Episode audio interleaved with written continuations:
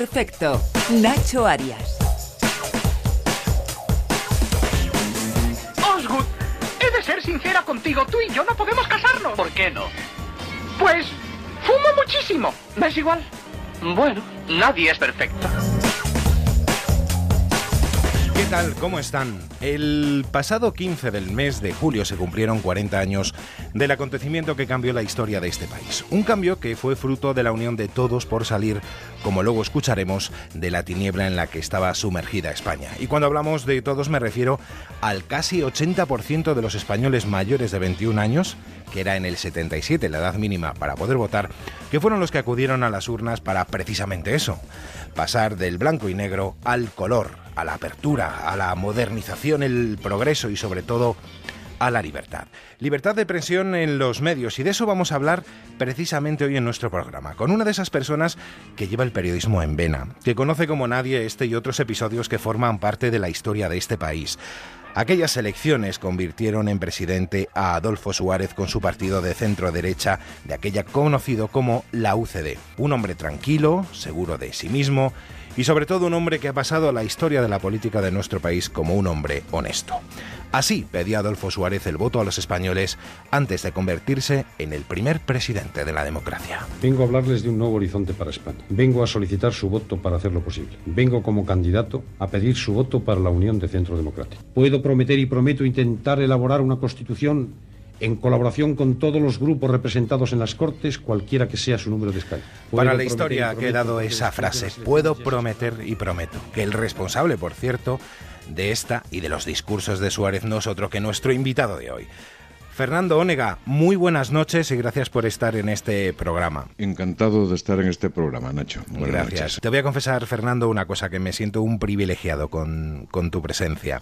Bueno, Fernando, ¿cómo recuerdas esta etapa que acabamos de escuchar antes a Adolfo Suárez, donde ocupabas un puesto de, de gran responsabilidad? Bueno, era un pequeño puesto de director de prensa de la presidencia de gobierno, lo que siempre hemos conocido como jefe de prensa. Y entonces mi labor era una labor periodística, sin ningún tipo de responsabilidad de gobierno ni nada parecido, aunque en algunas ocasiones tocó actuar como portavoz, pero no pasé de ahí. Rebaja el entusiasmo que se queda en una labor periodística más al otro lado del mostrador. Bueno, fuiste testigo de algo que cambió, como decía al principio, el destino de, del país, de, de, ir de un sitio a otro, ¿no? De, como decía antes, del negro al color, ¿no? Sí, bueno, eso, eso sí te lo concedo. Testigo he sido porque tuve la inmensa fortuna de estar allí en un momento apasionante, en el momento de la construcción de la democracia y con las personas que construyeron la democracia, que no han sido solamente Suárez y su gobierno, han sido los interlocutores que tuvo Suárez personalmente, colaboración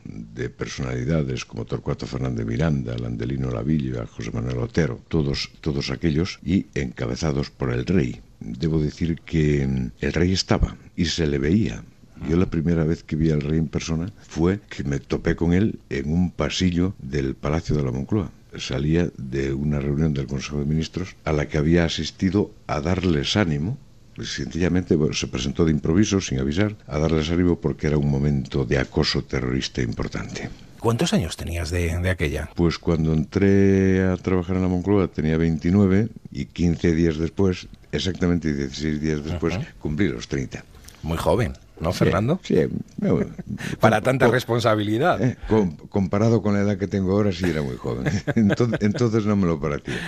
Bueno, vamos a comenzar. Luego tendremos tiempo de, de hablar de, de, esa etapa con distintos cortes que hemos, que hemos preparado. Pero tú eres gallego, concretamente de la aldea de Mosteiro, en Lugo. Doy fe que la llevas por bandera, que llevas por bandera todos tus orígenes, ¿no? Sí. ¿Sueles ir mucho a tu pueblo? No, no tengo otro patrimonio más que el el ser de mi pueblo uh -huh. y no le llames aldea. No, yo lo digo también a veces. Uh -huh. Lo digo también a veces. Lo que pasa es que cuando otro lo dice le debo matizar. Es decir, oye, ya, ya, ya, somos prácticamente una villa. ¿eh? La villa de Mosteiro, Concello de Pol, provincia de Lugo. Voy lo que puedo mucho menos de lo que quiero. Y ahora sí, en, en el verano sí que me acerco, me acerco a estar por allí un poquito. Vas a ir por allí, ¿no? Sí, claro. ¿Dónde, dónde suele cuando vas? ¿Tienes todavía casa allí? ¿Tienes- Sí, sí, tengo una casa, pero en ruinas. Con lo cual me hospedo, me hospedo en un hotel de Lugo, que está a 24 kilómetros. Y bueno, es más cerca que ir del centro de Madrid a Onda Cero, por ejemplo. Bueno, por cierto, eh, ¿te parece que nos vayamos hasta el pueblo? Sí, sí, claro. Venga, Rosa, muy buenas noches. Hola, Fernando. Pero bueno. Pero bueno, Rosa, que... Pero bueno, aquí seguimos de sorpresas. Sí, sí, non, non paramos, eh? Non paramos. paramos. Non paramos. bueno, é pois... Estes, estes periodistas son, non fan máis que incordiar. Que incordiar. bueno, pois para non é un, unha alegría falar sempre contigo. Eh, e sabes que te queremos, que queremos a, a toda a tua xente.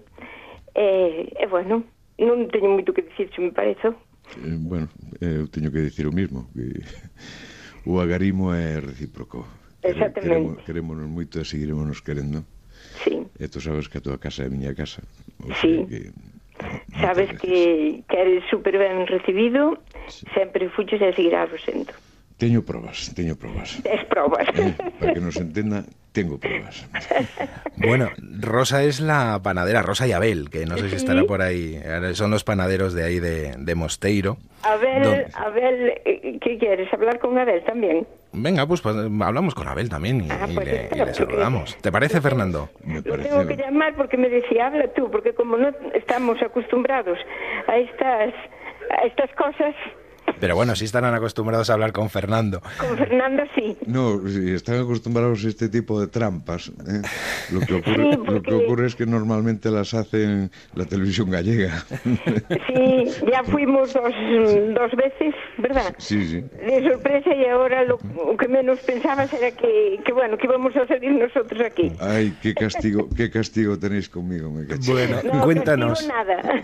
Cuéntanos, Fernando, ¿cómo, qué, qué son para ti Rosa, Rosa y Abel? ¿Qué significan para bueno, ya he dicho que era, era mi casa. Sí. Cuando, cuando, estoy, cuando estoy por Mosteiro, me hospedo en Lugo, pero luego donde paro es allí. Eh, son el afecto personificado y tienen para mí durante los inviernos eh, una cosa que nadie se cree, pero que son las filloas auténticas, no las que coméis en los restaurantes, sino las filloas hechas con sangre de cerdo. ¿Eh? El ver a Rosa trabajando las filloas para que le salgan finas, hechas con el amor que ella le pone y tal, pues eso es, es uno de los placeres de la vida y una de las cosas que provocan mi morriña. Eh, ¿Qué recuerdos tienes, Fernando, de, de pequeño allí en, en la aldea? Bueno, mis recuerdos de pequeño son recuerdos de un niño de aldea, de muchísimo frío en la casa, cuando en Galicia llovía, ahora ya no, ya, ya no llueve, grandes nevadas. Mi padre, eh, con sus ataques de reuma, pues sobre todo en las primaveras, que lo tumbaba durante, a veces durante un mes seguido. Mi padre, mi madre levantándose a ordeñar las vacas a las 5 o las 6 de la mañana, con aquellas heladas que caían. Y bueno, toda la magia de un pueblo gallego antes de, antes de conocer la televisión. Y eso significaba pues reuniones de vecinos, eh, contar historias mágicas, eh, bueno, y cosas así. Te recuerdo que García Márquez, el gran García Márquez, dijo que él no había inventado nada de lo que ha contado, que todo eran historias que le había contado su abuela gallega.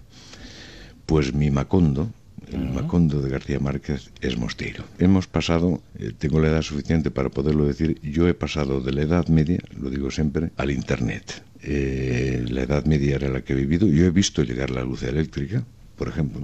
Por supuesto, el teléfono que llegó mucho después, la televisión que llegó muchísimo después. Y mis recuerdos son también de un aparato de radio eh, que ahora está en casa de Abelino, mi vecino de enfrente, eh, que debía ser el único aparato de radio que había en, Mosteiro, al menos que yo recuerde, y que escuchábamos la Pirenaica por la noche y los discos dedicados por el día. La Pirenaica estaba todos los días anunciando la caída de Franco, y Franco no caía. y aquello me aquello me marcó bastante, me marcó bastante. No entendía muy bien al principio cómo por aquel aparato podrían salir voces humanas y me imaginaba unos hombrecitos dentro. Y luego no había hombrecitos, resulta que era pura técnica. ¿Qué más quieres que te cuente? La magia de la radio. Oye, yo no sé si está Abel ya por ahí, Abel. Sí, sí, está Abel. Ah, bueno, pues sí, le sí. saludamos también, claro. Don Abel, Hola, bo, bo, boas, boas noites. con moita calor. Sí, sí, porque este ano este ano caeu toda a calor por aí tamén, sí. A- Abel encontrou, bueno, no, toda la, toda la familia en- encontraron una libreta, Eh, sí, Una- una- háblanos de esa libreta, sí. eh, una libreta donde figura Fernandito, Fernandito Ónega, una barra de pan. Es decir, que una vez quedé a deber una, una barra de pan. Bueno, pero a día de hoy estás a cero, ¿eh? Estás, Sí, estás eso espero, porque si no... Non teñes complejo, Fernando, los- teñes complejo. No, no, no, si, no- si tuviera complejo no lo contaba. Pero quiero, quiero decir que ya nací endeudado. De joven ya tenía, ya tenía deudas. Además puede corroborar Maruja, que está aquí, que, que diga que es verdad o no. A ver, que diga Maruja. Ma- Maruja, es la, ver. Maruja es la santa madre de Rosa. Hola. Eh, La mejor persona del mundo. Hola, Fernando. Que tal, Maruja, como estás? Moi ben. Bueno, eu xa ves aquí atendendo a esta xente da radio que non nos deixan descansar nin no brau. Que sorpresa. Sí, como, como a sempre. Chamamos que a terceira. Sí. Pois un placer falar contigo, xa se quedan aquí contigo. Venga, mismo, venga, mismo. Maruja, un, un- abrazo, un bico. Hasta luego. Pues nada, Abel, Rosa, muchísimas gracias también por vuestro tiempo para saludar a Fernando. No, no, no, este tempo está moi ben invertido porque somos grandes amigos del, de familia prácticamente. Estamos orgullosísimos de todo o que fai. Sí. Pues un abrazo y gracias. Eu, eu estou orgulloso do voso traballo, sempre, No, xa, xa que sabéis que presumo somos nosotros de ti. Bueno, bueno, non, non, Ademais- non empecemos. Ademais, Fernando, hai que destacar moito a sencillez que tes e, e como eres. Sí, bueno, Que eres chapó. venga. Eso. Venga, Un bi- besiño moi grande. rosa. Hasta o bravo. Claro, claro, ahí estaré, Vale. ahí estaré, como sempre. Nos veremos. Venga, Un biquiño. un biquiño. Chao. Esto no te lo esperabas, ¿no, Fernando? No, no, no. Bueno, oye, ¿cómo te entra esto del, del gusanillo de, de los medios de comunicación? La inquietud por la comunicación yo creo que me, que me entró por el progreso de Lugo. Mi padre o mis padres estaban suscritos al progreso. Nos llegaba al pueblo a las 7 de la tarde en el coche de línea. Yo lo iba a buscar y lo iba leyendo eh, por el camino hacia casa. Estoy hablando a lo mejor de cuando tenía 6, 7 años o 8, una cosa así. Y entonces lo que más me llamaba la atención era el ver que las líneas terminaban todas iguales. Yo no conseguía escribir de forma que me terminaran exactamente igual las líneas. Y aquello me, me empezó a intrigar. Luego me metieron para cura. Me mandaron a estudiar al, al seminario de Lugo. Y es curioso, pues no teníamos allí ni periódicos ni nada Teníamos misales y otros libros, pero no periódicos. Pero yo tenía el gusanillo y entonces un día cuando tenía 13 años se me ocurrió hacer una entrevista. ¿Y a quién podía entrevistar más importante en el seminario de Lugo? Pues al director espiritual del seminario de Lugo. Y le hice una entrevista con motivo del día del seminario, que era un 19 de marzo. La envié por medio de mi hermano al Correo Gallego de Santiago de Compostela, que entonces tenía una edición de tarde que se llamaba La Noche, y cuál no sería mi sorpresa que la publicaron. Ajá. La publicaron. Y ese fue mi primer trabajo. Luego empezaron a aparecer por el seminario misioneros que venían en busca de vocaciones para irse al Congo y a sitios así tan agradables. Y a cada misionero que aparecía por el seminario yo le hacía una entrevista. Una entrevista que mandaba al Progreso de Lugo y el Progreso de Lugo era tan buena gente que me los publicaban. Luego me echaron del seminario con 14 años me parece, eh, 14 y pico, me fui al Instituto de Lugo y entonces artista que pasaba por Lugo a actuar en el Gran Teatro de Lugo, allí estaba Fernando Ónega con su gabardina vieja y sus zapatos rotos entrevistando a esos artistas. Por ejemplo, Antonio Machín es uno de los es uno de los que de los que recuerdo. Y era tan buena gente que recibían aquel Pelagatos eh, imberbe y que hacía preguntas del tipo ¿y cómo empezó usted? Como la que te he hecho yo ahora. Ya, pero aquí estamos entre amigos. ¿no? Y la llevaba al progreso, escrita a mano, naturalmente, y el progreso era tan buena gente que me la publicaban. Aquello pues ya me, me encarriló definitivamente por esta, por esta vía. Me vine, a, me vine a estudiar periodismo. Me suspendieron en el primer en el examen de, de ingreso, porque entonces había examen de ingreso en la vieja Escuela Oficial de Periodismo. Sí. Me fui echado a la Facultad de Ciencias Políticas, volví a presentarme a periodismo y ya le hemos fastidiado hasta hoy. Y hasta hoy. La radio, mm. la radio me llegó de casualidad. El, día que se publicó eh, que yo abandonaba la Moncloa, mm, la jefatura de prensa de la presidencia, me llamó Eugenio Fontán, director general de la SER, y mm, me propuso empezar un comentario en hora 25 eh, yo no sabía muy bien lo que era eso de hacer un comentario en la radio. Eh, entonces le mandé una prueba grabada en un magnetofón de esos caseros, con un sonido fatal, y les gustó. Y empecé, y, debo decir que fue un fuerte impacto, porque yo creo que fue el primer comentario nocturno que se hizo en la radio. Antes hacía Martín Ferrán uno por la mañana, que se llamaba Menos de que, canta un gallo. Y así empecé. Pues fíjate, de esa, de esa época de, hora 25, eh, tenemos, un, tenemos un audio que quiero que, escuches. Hola Nacho. Bueno, yo a Fernando Onega le conozco y sobre todo le, admiro, ¿no?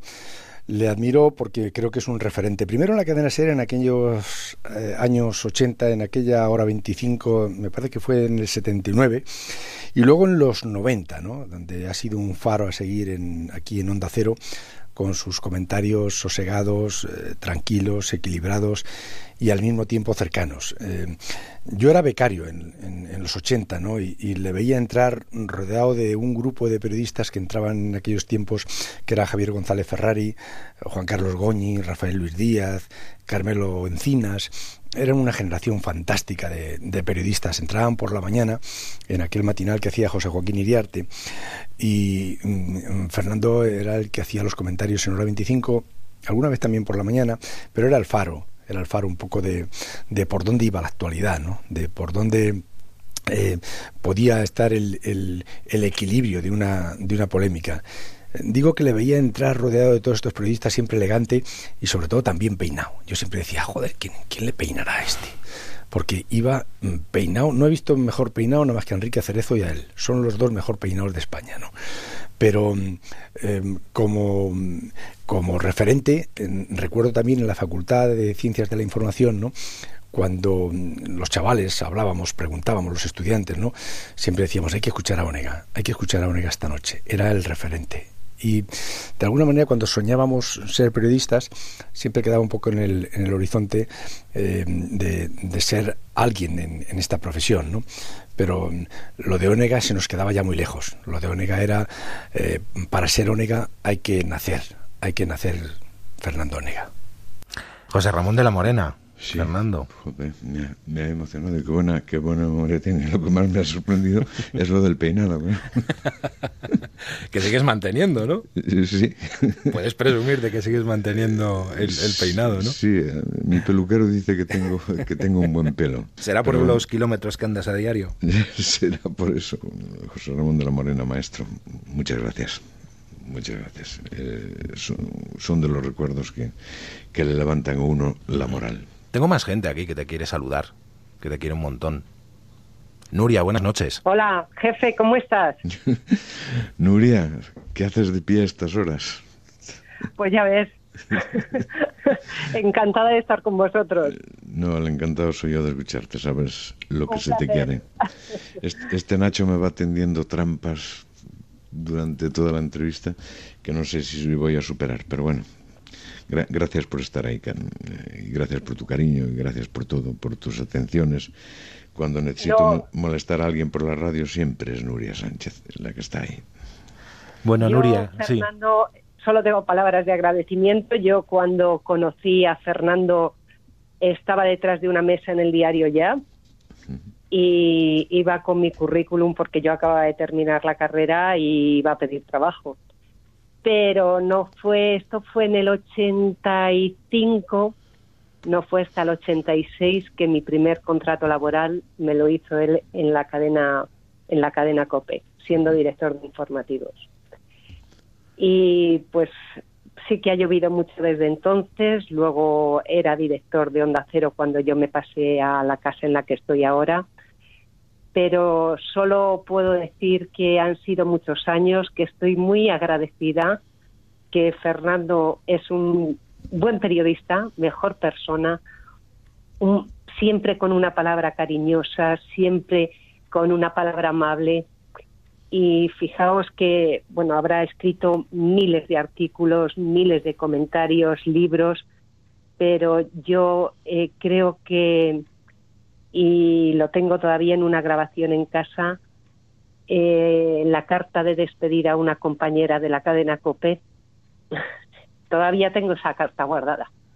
Esa grabación a Felisa Sánchez Castañón que nos dejó hace mucho tiempo y creo que fue una carta que expresó lo que sentíamos todos en esos momentos. Y luego, pues, muchas anécdotas divertidas también. Eh, ¿Te acuerdas, Fernando, cuando nos llevaste en unas elecciones a todo el equipo de, de la copia Casavilas? Sí. A cenar, que no me importa decir el nombre, Antonio Jiménez. Comimos también, comimos como, como reyes y Antonio, Antonio Jiménez, que todavía sobró comida, se lo quería llevar en una bolsa a su casa. Y le dijo, Vilas, no se preocupe usted, que yo mañana le preparo a usted un aperitivo y puede usted comérselo. Pero han sido muchos momentos, Fernando, muy agradecida por todo lo que he vivido junto a ti y solo palabras buenas y de agradecimiento. Ay, Nuria, gracias. gracias a ti.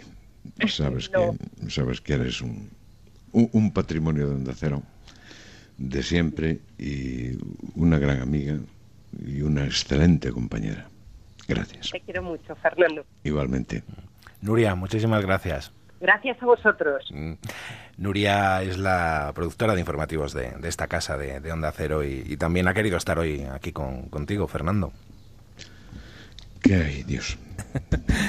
bueno, oye, que, decía yo, eh, ¿sigues, ¿sigues caminando esos kilómetros eh, diariamente? ¿Sales? ¿Tienes tiempo? Porque, porque con todas tus ocupaciones, ¿no? Lo, intento. Al final, eh, un día se me apareció un perro mm, por delante de esos, de esos que asustan, que no ladran, te enseña los dientes y me quedé sin saliva del, del, miedo y esa tarde me fui a comprar una cinta de andar y entonces ando más en cinta ando más en cinta que en la calle que en la calle pero sí por prescripción médica y porque al final esto de andar se te convierte en una especie de religión y el día que no lo haces es como si hubieras cometido un pecado, con lo cual estoy pecando bastante.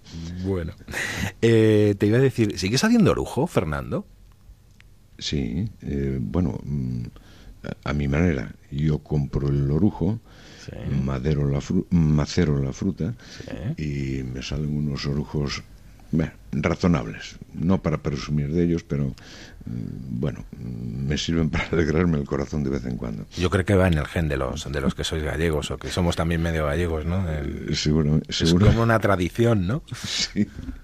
Sí, pero vamos, el, la magia de hacer el, de hacer el orujo ahora de forma clandestina porque eso está eso está perseguido. Hay que hacerlo hay que hacerlo de noche y tal que no te vea la guardia civil pues eso es eh, es insuperable es insuperable.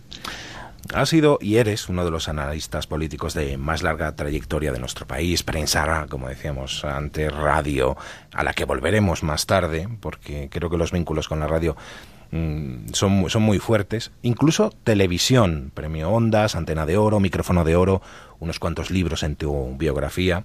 ¿Qué te falta? ¿Presentarte un reality? Me falta escribir una novela. lo del reality ya lo, lo abandoné como meta. Pero, pero escribir una novela. Yo tengo mucha envidia de, de mi hija, de, de, Sonsoles, que va la cabrita vaya por la cuarta o la quinta, la quinta novela, y cada una le sale un poco mejor que la anterior. La última es fantástica. Y yo, una persona que es capaz de contar una historia, mm, darle, construir la trama y y saber ponerle un final eh, me merece una admiración porque yo no lo he conseguido nunca. Yo soy de los que ha empezado 30 novelas o más y no he conseguido terminar ninguna. Bueno, la radio, venga, vamos a volver a la radio. Que, no vamos a esperar, vamos a volver a la radio. Eh, ¿Qué recuerdos tienes, aparte de, de, esa hora 25, luego creo que protagonistas? Yo te recuerdo, fíjate, mis recuerdos de Fernando Ónega son de sus intervenciones en protagonistas. Sí. Eh, sí, bueno, antes de antes de protagonistas yo estuve de jefe de informativos de, de la SER. eh, ahí me estrené con el, con el golpe de Estado eh, como jefe de informativos. Fue una bonita prueba. Eh, creo que es el gran recuerdo porque retransmitir un golpe de Estado fue lo que convirtió la radio en un medio informativo, que hasta entonces era un medio de, de entretenimiento básicamente.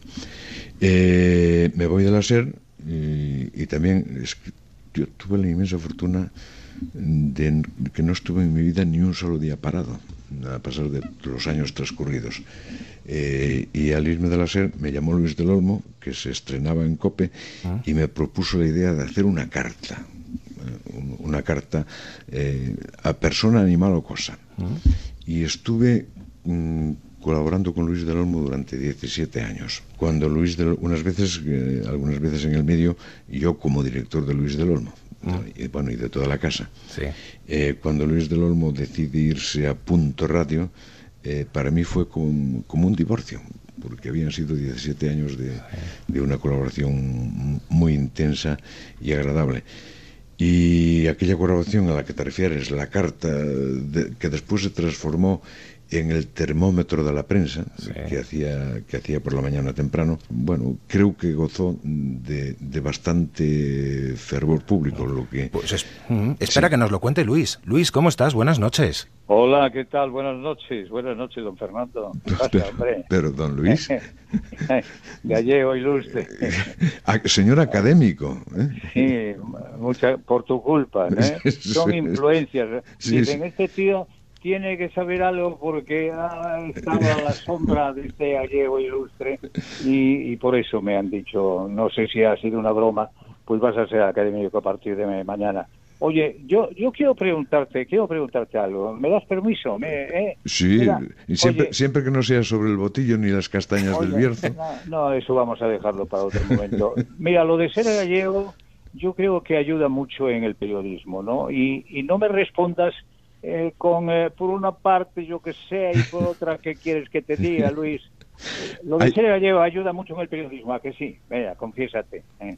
Pues, pues supongo que como lo de ser del Bierzo, que, que está sí. lindando con Galicia. Hombre, el Luis del Olmo algo sabe, porque se casó con una eh, importante señora, digo lo de importante en todos los sentidos de la palabra, de Santa Marta de Ortigueira, provincia de La Coruña por donde la estaca de bares y todo eso, y de ahí salen mujeres eh, a la par que hermosas recias, con C, no, no con G, pero también regias, sobre todo si se casan con el rey de la radio, ¿eh? ¿Eh? reinas consortes de la radio. Bueno, bueno, bueno. Bueno, lo, bueno, lo, lo, bueno. mira, lo que, lo que te hace ser periodista es, eh, es currar. Y, y, lo, y, lo, demás son coñas. hay, hay, somos igual de, de, periodistas los gallegos que los asturianos, los andaluces o los canarios. Bueno, saben los oyentes cuando, cuando escuchan a, a Fernando Nea, dice este tío que no se conforma con la radio, además escribe en la prensa, interviene en la televisión, escribe libros. Hoy por hoy, Fernando, hay que ser multimedia para ser alguien, para pagar Hacienda y, y llegar a fin de mes. Bueno, cuanto sí. más multimedia eres, más pagas Hacienda, con lo cual sí. eh, tengo severas dudas de que compense. De que compense. No, bueno, lo que pasa esto es una rueda, Luis, tú lo sabes. Eh, es decir, yo empecé en la prensa escrita, luego te aparece la otra cosa y ahora estoy en esa fase donde la piadosa gente me dice, oye, tenías que dejar algo, ¿no? Y yo estoy en la respuesta, ahí sí que gallega, de decir, bueno, ya me irán dejando a mí. Y, y, y, mientras tanto, pues me propongo lo que se propuso siempre Luis del Olmo, que es de dentro de 20 años ya hablaremos. Sí. Oye, sabes que me gusta mucho el título de, de tu último libro, porque porque tu último libro y tu, tu título es una pregunta ¿qué nos ha pasado España? Bueno, pues eh, esa pregunta te la paso para que la respondas en un minuto. Eh, ¿Puedes? Puedo. En, un minuto nos ha pasado que hemos sufrido, o hemos hecho, entre todos, una auténtica revolución que es la suma de las pequeñas revoluciones que fuimos haciendo durante estos 40 años. Muy bien. Me, ha sobrado un minuto. eres, eres, un artista. Oye, tú sabes, y los que vivimos en Barcelona lo saben más, colaboras en La Vanguardia desde hace bastantes años. Supongo que tendrás una idea clara de la situación catalana. Si no la tienes tú, ¿quién la va a tener? ¿Podrías dar una buena respuesta a esta pregunta? ¿Qué nos ha pasado a Cataluña? ¿Qué coño nos ha pasado? Pues eh, presumo de ser la voz de España en Cataluña. Dicho así, con todo orgullo y con toda valentía y ante la falta de reconocimiento, porque hablo en, en la televisión, en el programa de Josep Cuní, escribo en La Vanguardia y además, pues naturalmente la cuota parte que le corresponde a Onda Cero. A Cataluña le ha pasado que, que Cataluña está con España cuando España va bien eh, y cuando existe un proyecto sugestivo de vida en común, expresión de Ortega, Cataluña fue muy española en, la transición. Cataluña fue la que más votó la Constitución española.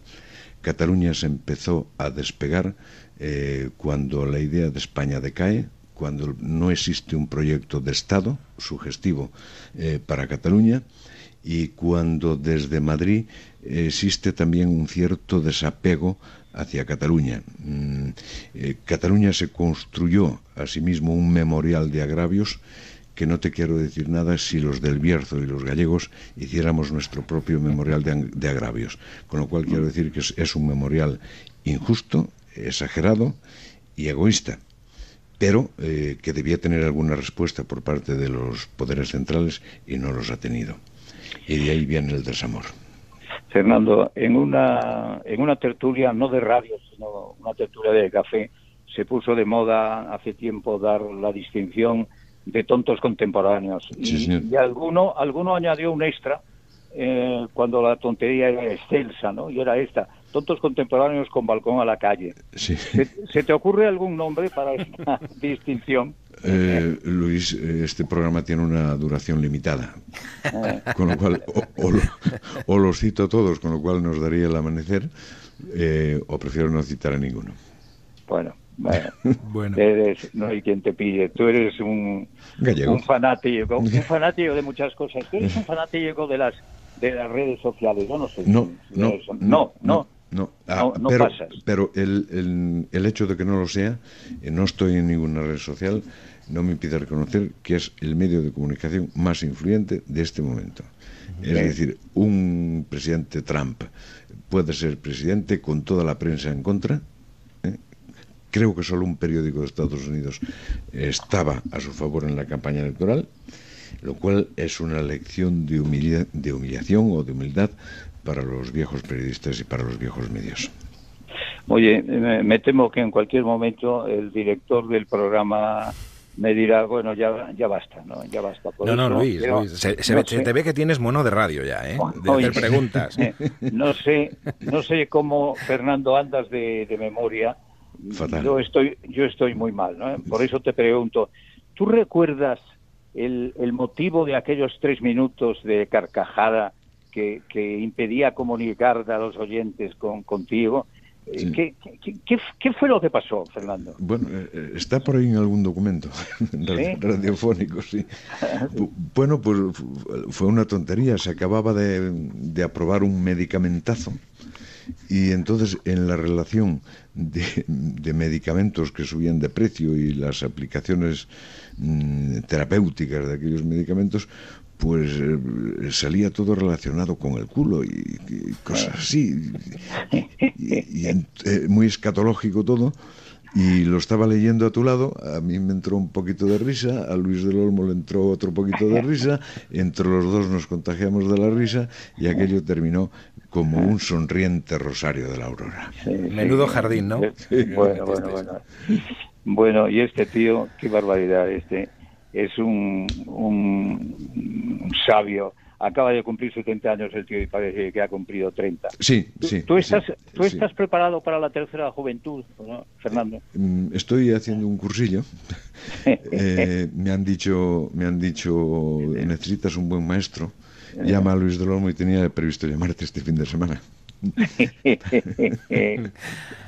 Ay, Dios mío. Luis, Bueno, bueno, muchísimas gracias. Muchísimas Oye, gracias. Luis, gracias. Gracias. Gracias a ti. Un abrazo fuerte, Que Fernando. eh, sigue disfrutando. Un Que- abrazo. Y Que Dios te bendiga. Besos a Mercedes y a los nietos. Un abrazo muy fuerte. Hasta luego. Adiós, guapo. Adiós, Luis. Adiós, Hasta Luis. luego. Muchísimas gracias. Bueno, ha sido un lujo, ¿eh? De, fíjate, la cantidad de gente que te quiere, Fernando, que, que ha pasado por aquí. Es que son muchos años. Son muchos años. Bueno, vamos a hacer un pequeño repaso, porque acabas de publicar hace unos días ese libro, y si te parece, vamos a escuchar unos, unos cortes de sonido, y creo que también que seas también muy conciso, como, como lo fuiste con Luis, eh, y que me digas lo primero que se te venga a la cabeza. Vamos con el primero. El partido ha contraído ya en estos 20 días un compromiso con el pueblo. Honestidad en el ejercicio de la función pública. Ante un pueblo que está cansado del Felipe González, también antes de esas elecciones que proclamaban a Adolfo Suárez de presidente del gobierno. ¿Qué piensas de Felipe González? Nuestro Pienso que pi- tengo una definición para todos los presidentes que es la de valientes, cada uno en su tiempo y cada uno eh, en alguna cosa. Felipe González ha sido el modernizador de España y con una em, gobernación manchada por los primeros casos de corrupción de un partido político, caso Filesa, y por la sombra de los GAL. Vamos con el siguiente. Todo el mundo pensaba que en Irak había armas de destrucción masiva y no había armas de destrucción masiva. Eso lo sabe todo el mundo y yo también lo sé. Ahora. Yo lo sé ahora. Mm, tengo el problema de no haber sido tan listo, de haberlo sabido mm, antes. Pero es que cuando yo no lo No sabía... hace falta que te diga quién es, ¿no? No, no- no hace falta. Eh, en, ese, en ese momento de las armas de destrucción masiva, Aznar creyó que ponía a España en el centro de las decisiones políticas mundiales y aquello de Irak fue el gran error, probablemente del último medio siglo por lo menos, y quizá el origen de todo lo que está pasando en este momento en aquella zona del mundo. Siguiente corte. Tenemos que lograr unir el mundo para salvar la tierra, nuestra tierra, en la que viven pobres, demasiados pobres, y ricos, demasiado ricos. Pero la tierra no pertenece a nadie, salvo al viento. Es el zapatero romántico, el zapatero sentimental, el zapatero que más conocemos, el zapatero de los sueños de la alianza de civilizaciones y aquellas cosas y que no supo ver la crisis. Otro corte. es el alcalde y que la alcaldía no es el producto de compadreos, de pactos, ni de acuerdos, ni de historias entre fuerzas políticas diferentes. Es el vecino el que elige al alcalde y es el alcalde el que quiere que sean los vecinos el alcalde. Bueno, eh, eh, esta mm, frase tan reproducida es una cabronada que le puede pasar a cualquiera en un discurso eh, que se hace, se hace un lío y tal, pero es el nuestro presidente de gobierno. Ahí lo dejas, ¿no? Ahí lo dejo. Y ya el último corte. Pues mucho mejor y agradezco al- a todo el equipo médico y a la clínica, en fin, cómo me han tratado. Estoy deseando retomar mis, mis obligaciones y lo siento mucho. Me he equivocado y no volverá a ocurrir. Y gracias por vuestro interés estos días y, y estar aquí tanto tiempo. Quizás sea la frase, sobre todo la última, la última parte, que define el momento dramático de don Juan Carlos de un error cometido que mm, ensució la última parte de la biografía más rica y más útil eh, para este país. Eh, fue un accidente lamentable. ¿Qué le vamos a hacer? Todo el mundo comete algunos errores en su vida. Si los errores del rey Juan Carlos, después de 38, 39 años de reinado, eh, han sido dos, tres, incluso cuatro, yo creo que la historia lo justificará y lo entenderá. Bueno, actualmente sigues colaborando en esta, en esta casa en Onda Cero por las mañanas con Carlos Alsina y por las tardes en La Brújula con David el Cura. Me pides que te hable de Fernando Ónega en tan solo unos segundos. Fernando Ónega es una lección de historia, pero una lección de historia escrita por su propia mano, escrita con su propia pluma y vivida en primera persona. Por eso Fernando Ónega es un testimonio vivo y audaz de la historia de España, de las últimas décadas de la historia de este país, que claro que ha cambiado, ha cambiado y mucho, pero si todavía valoramos, y lo hacemos, lo que supuso la transición en nuestro país, lo hacemos porque los que se encargaron de gestar esa transición y de narrar lo que fue la transición, lo han hecho con la maestría de Fernando. Ay, querido David, muchas gracias. No te puedo decir más que muchas gracias. Hablamos todos los días, nos encontramos todas las noches en, en la radio y como comprenderás, lo que acabas de decir me llena, me llena de orgullo. Me llena de orgullo por venir de quien viene, de un maestro de la comunicación como eres tú. Bueno, y hay más compañeros que te quieren saludar y que tampoco querían perder la oportunidad de estar aquí contigo. Pilar Cernuda, ¿Qué tal? Muy buenas noches. Pues escuchando, escuchando a, Fernando, escuchando a Luis Olmo, que, casi te quita la entrevista, Nacho. ¿eh? Ya, ya lo he visto, tenía, tenía, tenía mono de micro, sí.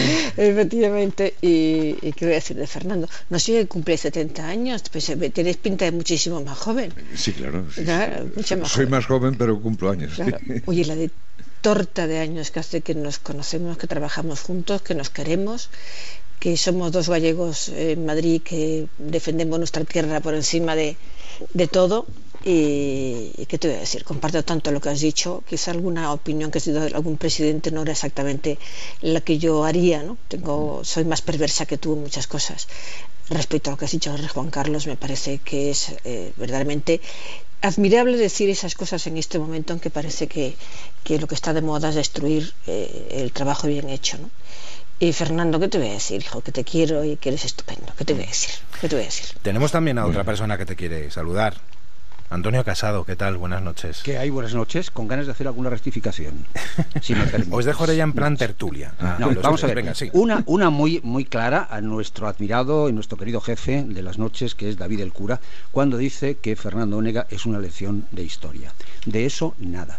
De eso nada, porque da la impresión de que es un maestro de cosas que han ocurrido, que hay que recurrir a él para que nos cuente lo que pasó en la transición, etcétera. No. Fernando, Fernando Onega, es una lección de trabajo diario para trasladar el minuto y resultado de lo que ocurre por la radio, por la tele, por sus artículos en la vanguardia, por, por la prensa escrita, diario es eso de una lección de historia. Es un ejemplo de trabajo diario y de trabajo muy esforzado, me consta, me consta, y por eso yo soy de esas personas, como decía Luis del Olmo, gente piadosa. Dice, yo soy de esa gente piadosa que le dice a Fernando Onega de vez en cuando, vamos a frenar un poco, ¿no? Vamos a dosificarnos. Pero, claro, a, a, nosotros nos pasa como esos vehículos que se refrigeran por aire, que tienen que estar siempre en marcha, o como las dictaduras, o como el amor, o como las bicicletas, que si se paran se caen. Efectivamente. Y, no, y, no digo más. pero tú, tú decías hace un momento a Luis del Olmo, ¿no, Fernando? Al final el, la fórmula es muy fácil, es trabajar. Es trabajar, los, los tres que estamos hablando en este momento, no digamos Luis. Tenemos un porrón de años encima y sobre todo un porrón de años trabajando. casi de... quedan pilar, pero es, lo, es lo que iba, es lo que iba a decir, es lo que iba a decir, si no me interrumpieras, que es lo tuyo habitual. Tenemos mucha marcha todavía por delante y muchas lecciones que dar a los jóvenes que se creen que se van a comer el mundo y que, y que lo que hacen es acudir a San Google para casi todo, ¿no?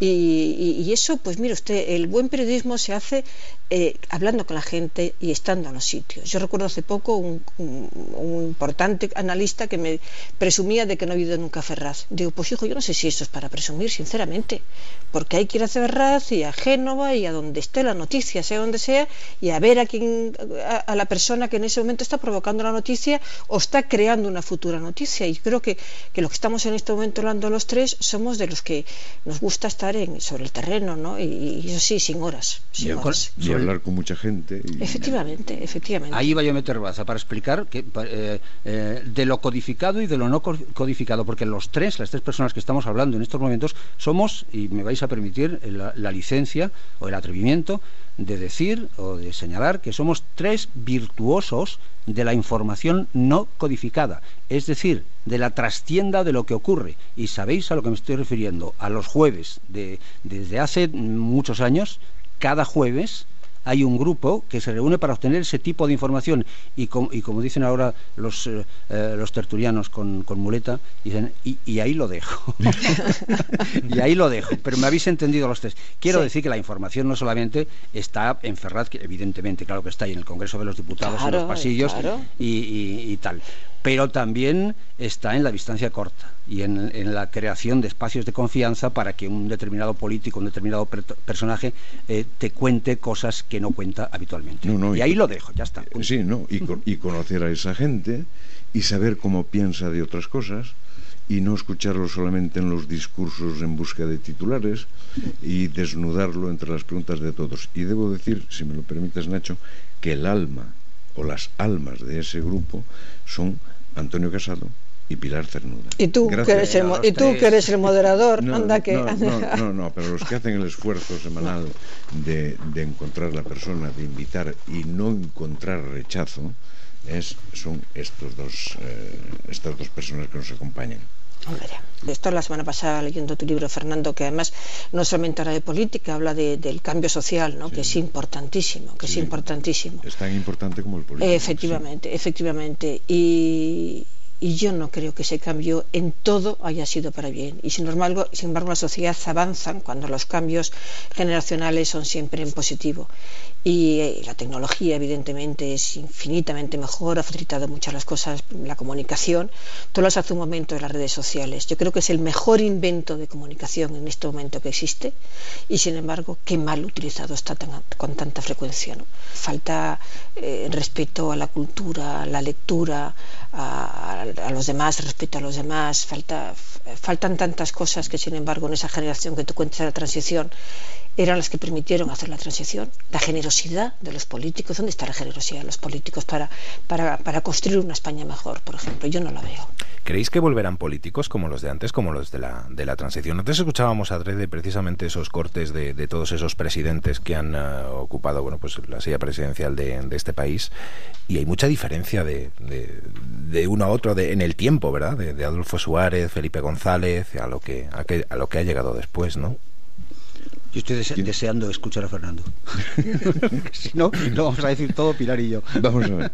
Vamos a ver. Yo creo que hay, hay un riesgo de caer en la injusticia porque los políticos de entonces eran unos señores en gran parte, salvo Felipe González y Adolfo Suárez, que eran los jóvenes, en gran parte entrados en años, con una biografía, con libros publicados. Los que hay en este momento están empezando, con la excepción de Rajoy, probablemente, pero hay una nueva generación que ha llegado y entonces yo eh, no me atrevo a ser tan contundente en cuanto a su categoría. Ciertamente es mucho más baja, pero están empezando. Es decir, hay que darles, eh, yo les daría un margen eh, desde mi bonomía y mi buenismo, si queréis que lo diga con otras, con otras, con otras palabras. Ahora bien, tiene toda la razón Pilar Cernuda. hay unas características de aquella gente que son el pensar el futuro del país, el diseñar un proyecto de Estado, el tener la generosidad eh, que han tenido los unos con los otros, que eso se ha, ha, desaparecido. Y lo estamos viendo todos los días en la política española. No hay más que egoísmo y ansias de poder. Y eso es, mm, es malo para el país. Un político tiene que tener ansia de poder, pero saber entender al que tiene enfrente e incluso al que es su adversario. Si esto salió bien políticamente, si la democracia ha podido cumplir los años que ha cumplido, a pesar de todos los ataques que está recibiendo en la transición y la forma de hacer aquello y la constitución y el sistema político en general, es porque los que vinieron de fuera, y al decir de fuera digo los exiliados, algunos de ellos durante 40 años, los que salieron de las cárceles, los que estuvieron perseguidos por el franquismo, no vinieron con ningún ansia de revancha, sino dispuestos a arrimar el hombro al nuevo proyecto que surgía en este país, en un esfuerzo insólito, creo que irrepetible, y desde luego sin precedentes en la historia de España de reconciliación nacional. Término, por cierto, o expresión inventada por un comunista llamado Santiago Carrillo. Eh, por la otra parte, hubo una política de brazos abiertos. Y todo eso es lo que hizo el milagro de la transición política, que para mí sigue siendo el hecho histórico más importante de los últimos siglos, no digo solamente de los del último siglo, de los últimos siglos. Bueno, pues mm, Fernando, que muchísimas gracias por, por, por todo este, este rato que, nos has dado. No, gracias, gracias si no, Le hemos, no le hemos dejado hablar. No, no, yo estoy encantado, de, porque, hombre, eh, escuchar a los maestros para mí es siempre una lección, una lección permanente, una lección permanente. Y yo como sabes Antonio, como sabes Pilar, yo no paro de aprender de vosotros. Ah, todos los días. Pero bueno, anda. bueno, ha quedado muy bonito, pero... sí, es, así. Pilar, eh, Antonio, si tuvierais que definir a Fernando, ¿cómo, cómo lo definiríais? Yo diría eh, que, yo creía que Fernando es el periodismo tranquilo. El periodismo tranquilo. Eh, que... Mm, tiene detrás, no sé cómo decirlo, que, lo que hay detrás de ese periodista tranquilo es sobre todo mucho trabajo y mucho respeto a los códigos de conducta del oficio, eh, que son, como todo el mundo sabe, pues el confirmar las noticias, el rigor, eh, pues eh, la, opinión fundamentada, etcétera, etcétera. Así que periodista tranquilo con mucho trabajo detrás. Qué gracia, porque iba a decir el hombre tranquilo.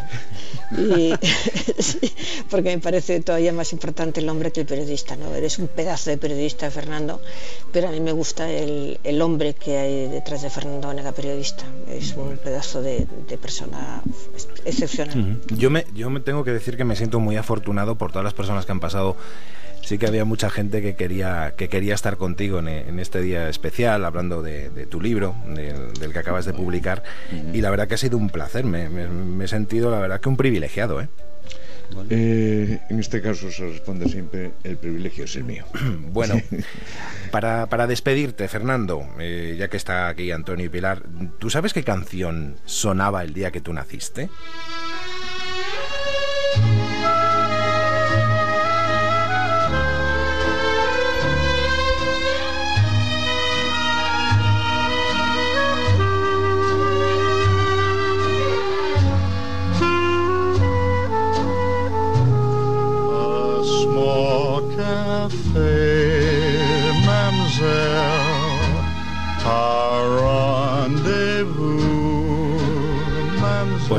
Un 16 de junio del 47 sonaba este tema que se llama Manshell de Art Lund.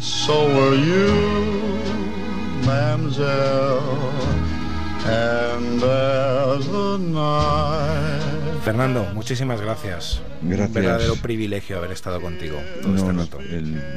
ha, sido un honor. Ha sido un honor. Muchísimas gracias.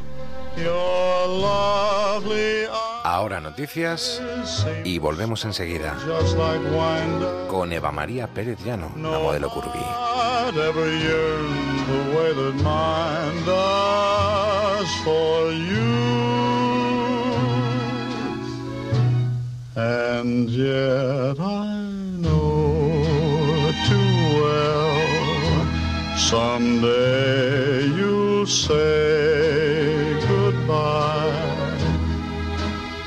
Then violins will cry, and so will I.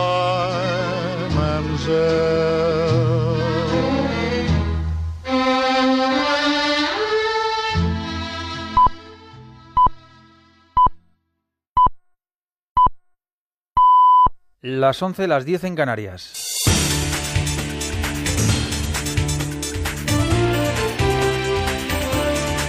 Noticias en Onda Cero. Buenas noches. En Venezuela, un agente de la Guardia Nacional Bolivariana, un policía militar, ha muerto al recibir un disparo en la cara durante una protesta en el este del país cerca de la frontera con Colombia. Con estas son seis las víctimas mortales durante este domingo en el que los venezolanos eligen una asamblea constituyente, comicios que según el gobierno se desarrollan con toda normalidad. Cosa distinta muestran las imágenes difundidas por medios afines a la oposición y por algunos adversarios del chavismo que han mostrado cómo hombres armados del régimen de Maduro han tratado de disolver cada aglomeración de protesta contra unas votaciones con las que el presidente pretende mermar el poder del Parlamento, órgano ocupado en su mayoría por diputados de la oposición. El vicepresidente de esa Asamblea Nacional del Parlamento es Freddy Guevara, mano derecha de Leopoldo López, y este es un extracto uno de los vídeos colgados en su cuenta de Twitter. La gente sigue agrupándose, la guardia reprime, están lanzando bombas lacrimógenas de nuevo. Pero bueno, nosotros seguimos con contundencia. Allá hay bombas lacrimógenas allá. Pero la gente resiste. La gente resiste porque estamos claros que esta lucha requiere que nosotros volvamos a las calles y que no las dejemos. Las acciones de protesta convocadas por esta oposición, pese a la prohibición decretada por el gobierno de Maduro, han consistido en cortar las calles en el interior y en una gran concentración en la capital que ha sido desbaratada por la actuación persistente de la policía y de la Guardia Nacional. Nicolás Maduro ha comparecido para desmentir que la mayoría del pueblo esté en su contra e incluso ha calificado de pequeño Hitler a este líder opositor, a Freddy Guevara, quien acabamos de escuchar. Cuando sale el patiquín pichón de Hitler a llamar a sus estupideces que paro cívico y después sale en la noche, el paro ha sido un éxito. Ayer llamaron a la toma de Venezuela y los vieron kurdos a todos en la noche. ¿Será esa la toma de Venezuela? Su única obsesión hoy, después de los 110 días de locura, es inscribirse ante el Consejo Nacional Electoral para las elecciones de gobernadores y gobernadoras. Es lo único que quieren. Desde la oposición, el presidente, el portavoz del Parlamento de la Asamblea Nacional, acaba de informar de que a falta de pocas horas para terminar las votaciones solo habrían participado un 7% del censo.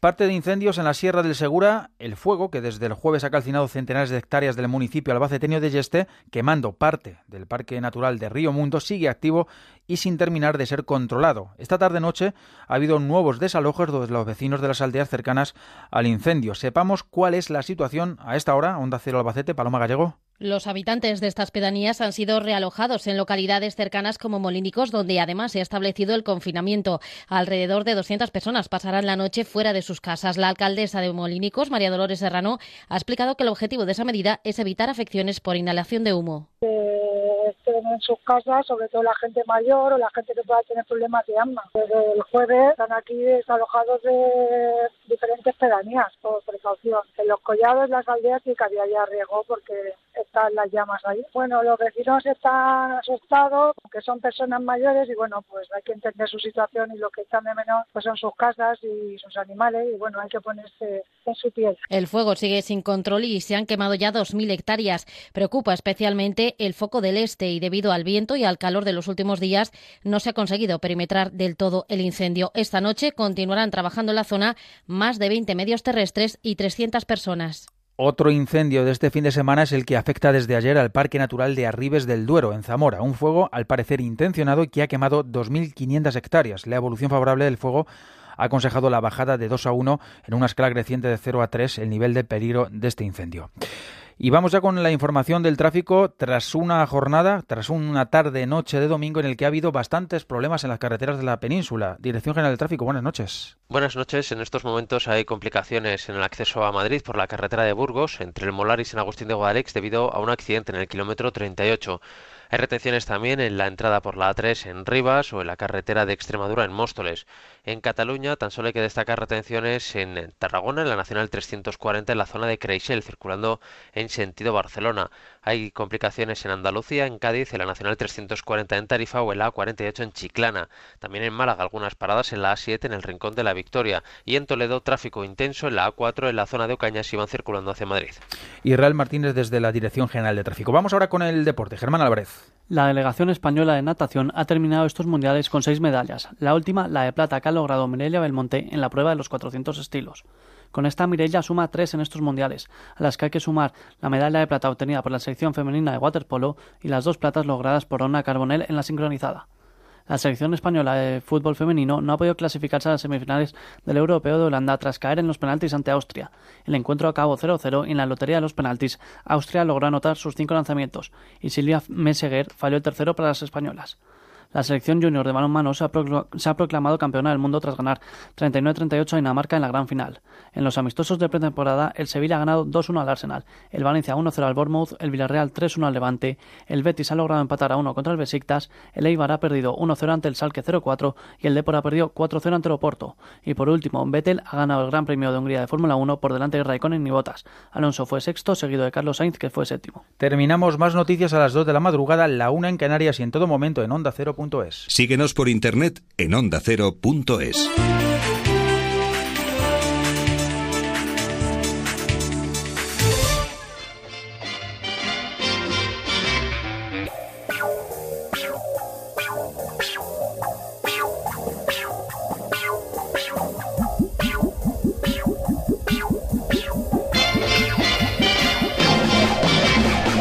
Nadie es perfecto. Nacho Arias.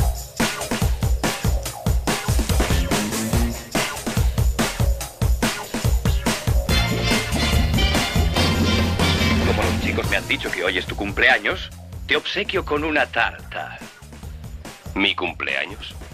Si aún faltan cuatro meses. Yo creí que era hoy, pero que son cuatro meses entre amigos. Estereotipo, una imagen, idea o modelo generalmente asociado a un grupo social que es atribuido a sus conductas, cualidades y habilidades, así como a otras características que lo identifican y que por lo general son inmutables. Hay muchos sectores donde estos estereotipos hacen que muchas personas no puedan alcanzar su sueño. Estereotipos muchas veces unidos a prejuicios, que forman una barrera infranqueable para llegar a ser, por ejemplo, modelo, lo que nuestra invitada soñaba desde muy joven. No tener medidas perfectas de 90 60-90 le supuso una lucha de muchos años hasta que al final ese muro dejó de ser infranqueable, por culpa precisamente de esos estereotipos, y que acaban por convertirse en etiquetas peyorativas o despectivas que causan un impacto negativo en los demás. Nuestra invitada ha sido la primera chica curvy, ahora, le, ahora nos dirá ella si le gusta esa palabra o no, en ser portada de una revista como Interview. Sin duda todo un logro. A esta gijonesa nada se le pone por delante porque, como dice ella, aunque para la industria de la moda sea un modelo de talla grande, ella se siente una mujer real. Eva María Pérez, ¿cómo estás? Muy Hola. buenas noches. Buenas noches. ¿qué Gracias tal, por estar aquí. Gracias a vosotros. Asturiana. Asturiana de Ujú, Gijón. ¿Cuáles son tus medidas? Ya para, para empezar. Pues eh, son 105, 92, 114, por ahí más o menos. ¿Están cambiando realmente los cánones de, de belleza, Eva? En lo que es el mundo publicitario y lo que es el marketing y todo eso, en realidad no, porque no estamos viendo tampoco campañas publicitarias con grandes diseñadores, ni cosas importantes, ni anuncios de televisión. Lo que pasa que sí que como la calle se ha echado un poco en pie de guerra y decir aquí estamos nosotros y nos sentimos eh, contentas como somos, pues de alguna manera están intentando hacer que quieren hacer, pero están poniendo modelos que a lo mejor tienen dos centímetros de más de cintura y dos centímetros más de pecho. Y para ellos tener una talla 40 o una 38, cuando antes pedían una 36 en un desfile, para ellos eso es decir que lleva, llevan modelos de talla grande a las pasarelas y la realidad no es esa. ¿Por qué esas tallas grandes reciben un nombre específico dentro de las firmas de moda? Bueno, porque tenemos la tendencia de etiquetarlo todo. Cuando yo empecé a trabajar, me acuerdo que nos llamaban modelos de talla grande, luego mujeres eh, XL. Como sonaba un poco despectivo, pues ahora curvy, porque en realidad no quieren una mujer de talla grande, quieren una mujer que tenga más curvas. Ahora muchas veces dicen, es que son mujeres reales. Mujeres reales no quiere decir que una chica de una talla 36 o de 38 no sea real. Real quiere decir que supermodelos no hay muchas. El gente real quiere decir gente más eh, a lo que encontramos día a día en la calle. Sí, porque creo que la talla 44 es la más vendida en España y según el Ministerio, el Ministerio de Sanidad, el 40% de las mujeres tienen problemas para encontrar prendas que se adapten a sus medidas. Un surrealismo que alimenta el sector de las llamadas plus size, ¿no? Sí, Qué sí. la- contradicción, ¿no? Pero mira, te puedo decir, este año lo que sí que ha cambiado, he estado en Mallorca de Day, eh, se ha hecho un concurso y era la primera vez que daba un concurso a un diseñador por hacer una propuesta de diseño nacional de talla grande. Y me sorprendió, porque era una chica súper delgada, que ella tenía, al contrario, el mismo problema que nosotros, pero al contrario, que era tan delgada que no encontraba nada de ropa y se le ocurrió hacer una colección de tallas grandes y ganó. Y allí pues eh, me encontré con, con grandes diseñadores y bueno, pues estuve hablando con ellos y yo les decía, es que me parece muy injusto que grandes diseñadores no se den cuenta que la industria de la moda hace falta eh, vestir a todo tipo de mujeres, porque la moda es para todo el mundo, no es para una mujer perfecta, porque perfectos no hay nadie, y para un hombre lo mismo. Entonces ellos me dieron muchísimos la razón, me dijeron, eh, tienes razón, tenemos que cambiar algunas cosas y esperamos que sigamos eh, progresando, porque ellos dicen que, bueno, que tú vas con cualquier talla y ellos te hacen la ropa. Estaría bueno que encima de pagar no te la hicieran. Bueno, yo conozco gente que no te la hace, pero bueno, en este caso sí. Y yo les digo, ya, pero luego vosotros tenéis que dar imagen de que estéis a favor de apoyar un poco la diversidad. No te digo que ahora todos los desfiles cojan y pongan modelos de tallas grandes, pero qué bonito sería que hubiera un modelo de una talla 38, de una 44 y una 48. O sea, diversidad eh, dentro de unos cánones que sean saludables. Yo no estoy a favor de la dejadez, ni gente que se pasa el día comiendo y que no hace ejercicio y que no cuida la alimentación. No estoy a favor de eso, ni tampoco hago apología de la obesidad. Yo afortunadamente tengo unos análisis muy buenos, pero también te digo que yo me cuido mucho lo que como. Estoy siempre en pie de guerra con, con, la dieta y cuidándome porque cuando trabajas a esto yo solo trabajo profesionalmente de modelo. Entonces tienes que tener unas medidas específicas y siempre tienes que tener esas medidas. Eso te iba a preguntar, una de las preguntas que tenía preparada. ¿Haces una dieta especial o, o, no necesitas hacer dieta? Sí, a ver, eh, la gente normalmente cuando tenemos una constitución grande y además estamos proporcionadas, en mi caso, por ejemplo, tengo un metabolismo muy lento. Entonces yo no puedo coger y decirme, me voy a comer todo lo que me dé la gana no quiere decir que un día no vaya a una confitería y me coman pastel, pero yo sé que al día siguiente yo tengo que volver a la dieta porque yo engordo con un café con leche, ¿sabes? Entonces yo puede ser que me cuide incluso más que, que las modelos de talla pequeña, porque hay muchísimas modelos que de talla pequeña que se pasan el día comiendo, yo las he visto. Lo que pasa que en España tendemos a prejuzgar a la gente, piensa, una chica con un poco más de peso, bueno, está gorda porque come mogollón y no hace ejercicio y hace lo que le da la gana, y esa no es la realidad.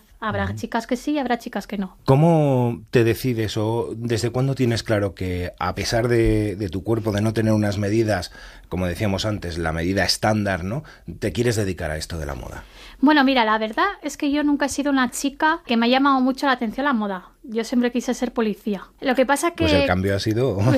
sí, me gusta mucho lo del ejército, mandar. Entonces siempre pensé, bueno, lo de la moda, en cambio mi hermana siempre era muy a la moda, le gustaba mucho mirar los catálogos y tal, pero un día llegó a mis manos un catálogo de Claudia Schiffer y me encantó. Y yo dije, jo, me gustaría ser como ella. Y enseguida mi hermana me dijo, ya, pero es que mira qué tipo tiene.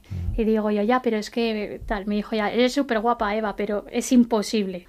Lo que pasa es que yo siempre pienso que no sabes por qué, pero todo tiene un porqué en la vida. Un día salí a comprar ropa y llegué llorando desesperada en Gijón, no encontraba nada de ropa y pongo el telediario y resulta que salía que habían abierto una agencia de modelos y que buscaban, que iban a hacer un casting a nivel nacional y que buscaban modelos de talla grande. Y dije, pues esta es mi oportunidad. Bueno, no me enteré de dónde era, era en Barcelona, tuve que llamar a la emisora de televisión, moví mogollón y bueno, y al final me hicieron un casting a nivel nacional, quedé seleccionada, cogían a cinco chicas de 130 y pico, empecé a hacer el programa ya desde que llegué a Barcelona Vidas Paralelas que contaba un poco pues la historia de cómo una chica de talla más grande de lo normal quería ser modelo y nada, gané un curso de la Escuela Europea de Modelos y ahí empezó mi andadura. Muy difícil, pero bueno, o sea, la oportunidad te lo dio la agencia, realmente, aquella agencia de, modelos, ¿no? Mira, eh, yo te digo una cosa, la oportunidad yo creo que me la fui creando yo a mí misma. A ver, las agencias, que yo hablo mucho ahora con, con muchas chicas que todas creen ahora, eh, soy gorda y quiero ser modelo. Eso no es la realidad. Hay muchísima gente que se está aprovechando de esto y que está dándoles ilusiones a niñas que nunca van a poder ser modelos porque tienen más talla de lo normal. Aquí en España no se trabaja con más de una talla 46 o 48. Como mucho a lo mejor te pueden decir, ¿quieres hacer un catálogo gratis? ¿Sabes? Y ella decir, sí, porque le hace ilusión, pero eso no es ser profesional ni es trabajar de modelo. Entonces, eh, mucha gente dice, haz un curso, te pagas una sesión de fotos y tal, le sacan el dinero, nunca van a llegar a nada. Esa es la realidad. Con esto que te quiero decir, mi oportunidad, yo fui a esa agencia de modelos, que era la que hacía el casting, pero la Escuela Europea de Modelos era parte, era por la Generalitat de Cataluña, que yo creo que afortunadamente fueron ellos los que me enseñaron a cómo trabajar y ser una buena profesional de modelo. Y luego me tuve que buscar yo las castañas del fuego, porque la agencia era todo mentira. Me dejaron tirada en la calle, estuve durmiendo en la calle. Porque yo consideré que me enamoré de una profesión y yo no quería ver que por todos los obstáculos que tenía iba a coger y dejar las cosas allí, haber hecho un curso y haberme venido otra vez para Gijón. Oportunidades no existe, de hecho yo no tengo ninguna agencia de modelos porque todas te prometen mucho y luego nadie te busca el trabajo. Trabajo con alguna agencia que me va llamando y tal porque ya me conocen, pero si tú quieres trabajar en esto y crees en ti misma, mm, vale más que muevas el culo. Claro, siendo realista, eh, siendo una profesional y estando preparada. Nada es de color de rosa en el mundo de la moda que haya modelos anoréxicas, entre comillas, en la pasarela, esto ha traído mucha polémica en los, en los, últimos, en los últimos meses. Mm, y que eso sea lo que marque, marque tendencia ¿Os duele, quiero decir, como mujeres normales, cuando hablo de, de, mujeres normales? De... Sí, me duele por dos motivos. Uno, porque creo que es una mala imagen para, para la gente joven, ya que yo estaba dando alguna charla en algún instituto de Tenerife y me sorprendió que había muchísimas chicas que me decían que, bueno, pues que empezaban con sus problemas por ir a comprar ropa a las tiendas normales sin encontrar ropa, por fijarse en las revistas que había o por pasarelas, etcétera. Eso es lo primero. Y lo segundo, porque a ellas no se les imposiciona tanto el que estén bien de salud. O sea, ellas piensan, son, son anoréxicas y les dicen a esa chica nunca le dirá, esta está mal de salud. Pero venga una chica gordita y le dicen, esta está mal de salud, a ver si te que te puede dar un infarto. Pero una anoréxica. ¿Tan duro es? O sea, yo. ¿Has pensado en tirar la toalla? No, tirar la toalla no, porque yo soy guerrera y yo siempre digo que tirar la toalla ni después de la ducha. Pero eh, sí que es verdad que te duele que algún. Yo, un diseñador me dijo a la cara que prefería trabajar con una anoréxica, no con una gorda. Y bueno, ¿y qué le puedes decir a esas personas? Yo les digo que si eres un buen profesional, trabajas para una anoréxica y para una gorda. Sí, porque es tremendo lo de ser curvy que se relacione con el sobrepeso, ¿no? Sí, sí. Porque además es que ni es la realidad ni fomenta la obesidad, es que no es verdad. Igual que hay chicas delgadas que son delgadas por naturaleza y están bien de salud. La gente de tu alrededor, ¿qué te decía cuando decía yo quiero ser modelo? Bueno, todo el mundo que estaba loca. Yo llevo 18 años, voy a hacer ahora la profesión. Mi madre hasta el año pasado no me dijo estoy muy orgullosa de ti, porque veía que todos los días era un sufrimiento. Estar sola en una ciudad, luchar contra eh, todo lo que te dicen, picar a muchas puertas, escuchar muchos noes. Había gente que es que mm, no o sea, no te contesta ni, bueno, me lo pensaré, es directamente, eres talla grande, no me interesa. La gente que de verdad me conoce sabe que yo cuando me propongo una cosa, la cumplo y hay muchísima gente que me dice, bueno, Eva, eh, es que tú vas en contra del mundo eh, y también ya con los años que tienes, pues tienes que pensar en otras cosas, pero digo yo, mira, a mí me da igual, yo mientras que esté y solo haya una persona que le sirva lo que yo estoy diciendo, me siento satisfecha. Otro de esos ejemplos de romper barreras ha sido precisamente la sevillana Lorena Durán, con unas medidas de 95, 70, 115 y 1,75 de altura, que está considerada una de las modelos curvy con más proyección internacional en el sector y también de las mejor pagadas a nivel nacional. ¿Te consideras tú bien pagada? Mm, te podría decir, a ver, depende con quién me compares. Yo me considero, o sea, yo creo que podríamos estar mejor pagadas las chicas de talla grande, pero es lo que te antes te decía. Por ejemplo, eh, Durán me parece una gran profesional y es guapísima, pero es que esa chica podría desfilar en una pasarela de tallas normales, porque tener 95 centímetros de pecho, que es una talla 40, eso no es una chica de tallas grandes. Entonces es a lo que vamos. ¿A qué estamos llamando tallas grandes? ¿A chicas que tienen unos centímetros de más? ¿Te han censurado alguna vez? ¿Censurado? Hmm. Sí. Sí. Sí, eh, he tenido alguna bronca con algún eh, gran diseñador porque en su día dijo que la curva distorsiona la prenda y yo le denuncié en las redes sociales, empecé a coger firmas y tal, luego eh, me llamaron para ver mis programas de televisión y bueno, iba a él y entonces él dijo que si yo iba, que él no iba. Bueno, bueno, no. Eh, yo soy una persona que puede gustar mucho o no gustar nada.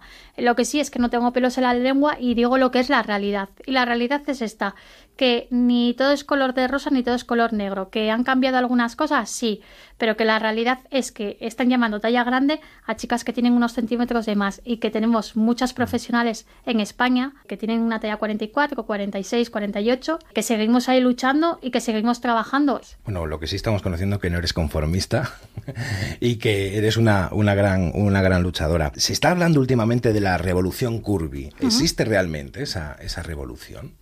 Aquí en España no. Eh, yo cuando vea anuncios de chicas de talla grande de verdad, vaya a unos escaparates y vea en un escaparate maniquís de diferentes tallas, eh, vea catálogos con chicas de talla grande eh, reales, revistas y que se vea como algo normal, entonces diré que estamos ante una revolución curvy. Los primeros en apostar por todo esto fue la revista Interview. Ha sido la primera en, en este país, en una revista, en aparecer Mm. como portada. ¿Cómo te llaman y cómo te proponen aparecer en la, en la revista? Pues mira, la verdad, hace 17 años yo les había llamado al poco de estar empezando porque conocí un fotógrafo que trabajaba para ellos y les llamé y bueno, había otra dirección, otros directivos y tal y bueno, me dijeron, olvídate que nunca pondré una gorda en una portada, estás de broma y bueno, se rió y me colgó el teléfono.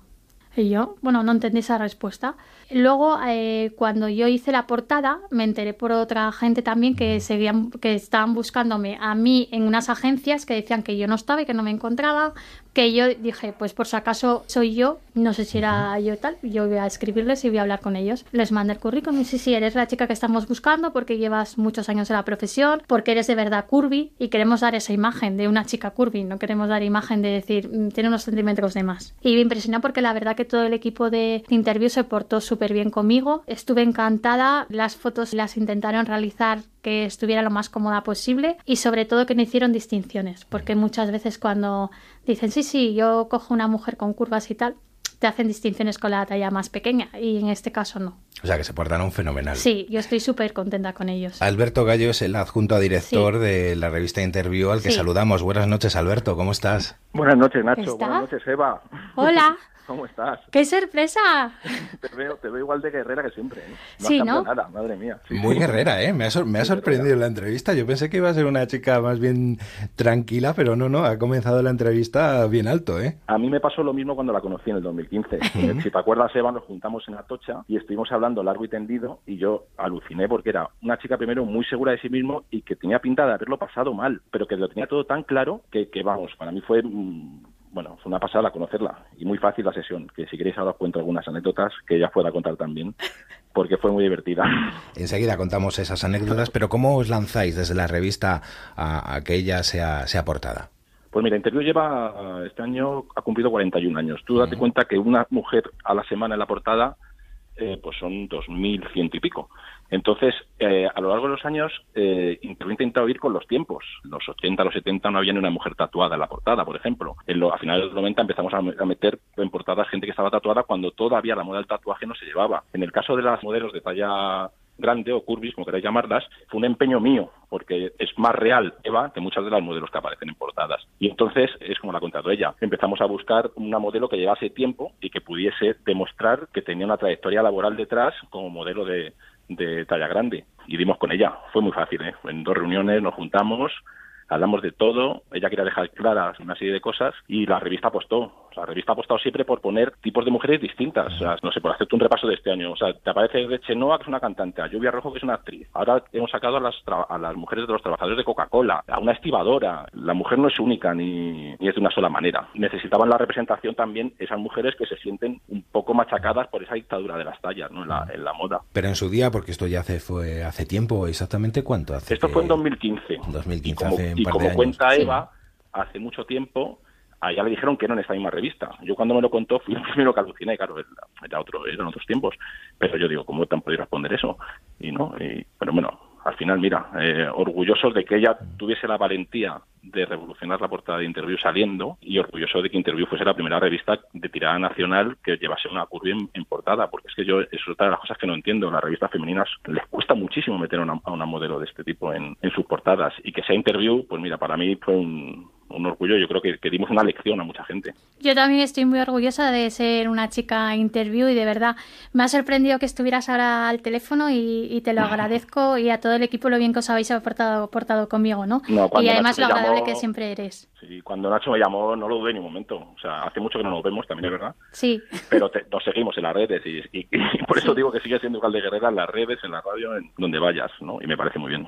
Bueno, contarnos esas anécdotas de, de- de la sesión. ¿cómo, cómo No, mira, fue? para empezar, para empezar, bueno, tuvimos que buscar un equipo como cualquier otra sesión de interview, con maquillador, peluquero, estilista, ayudante, y decidimos irnos fuera de Madrid a un, un sitio muy bonito en Brihuega, que era una especie como de, de hotel rural, y que tenían pues distintas localizaciones dentro. Entonces, claro, imagínate, Eva tampoco había hecho un desnudo, me figuro que no había hecho un desnudo para, para fotógrafo en, en ocasiones anteriores. Entonces, eso para cualquier modelo le, cuesta. Pero ella estaba, yo la vi bastante relajada. Le llevaron un burro con mogollón de estilismos y estaba tan relajada que acabó saltando en medio del jardín con una simple estola de color rosa, desnuda completa, saltando por el jardín y después en una piscina tomando champán a la que se metió algún miembro más del equipo. Fue una sesión pues que, que empiezas estando nerviosa, que te cuesta, que el fotógrafo es clave para darle esa complicidad y que se lo pase bien y que acabó siendo divertidísima. Y ya me figuro que, que lo corroborará. Sí, sí, fue súper divertida. Además Bueno, le pusieron un maniquí Eva, de eso es, talla acuérdate. pequeña al lado para... Es verdad que hicimos una, una foto muy, muy divertida que era un, un maniquí de talla normal y se pusieron las dos desnudas de espaldas y agarrarlas una a otra y esa foto fue muy fue muy divertida, sí. ¿Tú cómo te sentiste? Porque me imagino que sería la primera vez que te desnudabas delante de unas cámaras y además con esa responsabilidad de ser portada de una revista como Interview. Eh, la verdad es que me sentí bien, porque había un buen eh, ambiente de trabajo, que eso es súper importante. Y para mí era muy importante cuando conocí a Alberto, porque normalmente eh, tú vas a un casting normalmente de talla grande y no es la primera vez que te dicen, pero tú eres de talla grande ya, pero es que no la queremos tan grande o tan gorda, ¿sabes? Solo queremos unos centímetros de más. Y entonces te quedas así como diciendo, bueno, a ver, si tú estás pidiendo modelos de talla grande, es modelos de talla grande, ¿no? Y cuando vi a Alberto Gallo y me dijo, Jova, eres perfecta, te pareces a una cantante, no me acuerdo cómo... Ay, una rockera que te dije yo, ¿qué A la dices? de, a la de Blondie. Sí, esa, a Blondie, a Blondie, y yo no, ni la conocía. Er- un eres perfecta, y además es que queremos así una chica con curvas y tal, y yo impresionada, y yo seguro y tal, sí, sí, sí, sí, No, y aparte nosotros nos Nacho es que encanta llegó, y tal. llegó a la entrevista, a la primera cita para hablar, mm, claro, guapísima. O sea, ibas muy rockera, me acuerdo que ibas con una, Sí. una especie de chupa de cuero, eh, muy bien maquillada, muy peinada, mu- como te gusta a ti, ajustada, ¿no? En la Sí. ropa. Y sí, sí, me acuerdo, me acuerdo de aquel día. Lo, lo tiene, lo tiene muy claro. Ya para finalizar, Alberto, ¿qué repercusión tuvo para la revista que, que Eva fuera, fuera la portada? Hombre, la repercusión en ventas subió en ventas. ¿Sí? No, eh, sí, no, no, no sube como una Chenoa, imagínate, claro, es otro personaje, ¿no? Pero aparte de subir en ventas, subió el tráfico de la web fue impresionante y sobre todo subió el prestigio de la revista. O sea, había comentarios de mujeres. Yo creo que ese es uno de los números que más mujeres vieron. Eh, la revista Interview es un 65-70% de, le- de lectores hombres y un treinta y tantos de mujeres. En, es- en ese número se disparó el número de lectoras. Eh, yo creo que primero por pues, la típica curiosidad, pero también por la identificación. Había mucha gente que decía, joder, pues esta chica es como yo. ¿No? Y, y ha- y ha tenido la valentía de salir interview y interview ese valiente al darla, ¿no? Y entonces, eh, hombre, luego hubo críticas también de, gente, de la gente de la moda, pero bueno, eso ya, de algunos de la moda. Pues Alberto, muchísimas gracias por haber estado con nosotros y enhorabuena a la revista por haber tomado esa, esa iniciativa. ¿Le quieres decir Gracias algo? Aprovecharos ya que Que, nada, que muchísimas gracias, que a ver cuando Eva. repetimos. Claro. y nada, que a ver si nos vemos y un Claro besito a todo el equipo y siempre os estaré eternamente agradecida. Un besazo, Eva. Nosotros. Gracias. Comienzos duros, pero ahora estás saboreando un poco las mieles de, de todo ese esfuerzo, ¿verdad? Bueno, no me quejo, vivo de mi trabajo, que es lo más importante. Siempre intento tener proyectos nuevos, si no los tengo me los busco. Eh, mientras que me sigan dejando luchar y sobre todo siga teniendo el apoyo de las redes sociales, que para mí son muy importantes, que me impresionó la cantidad de mujeres que me dijeron que se habían comprado la revista solo porque se sentían identificadas y de maridos dándome las gracias. Pues eh, te deseamos toda la suerte del mundo. ¿Qué le pides al futuro, al futuro próximo? que me dejen demostrar que, que puedo ser igual de profesional que una talla normal, que no me juzguen por la talla y que me dejen seguir trabajando, que es lo importante. Bueno, sabes que esto es la radio y en la Sí. radio la, la música es muy importante. Sí. Te voy a dar una fecha, 31 del 3 del 78. Sí. es tu cumpleaños, Sí. ¿no? ¿Te gustaría saber qué sonaba ese día en la radio? ¿Qué era éxito ese día en Eva la María radio? se fue o algo así. No, vamos a escucharlo.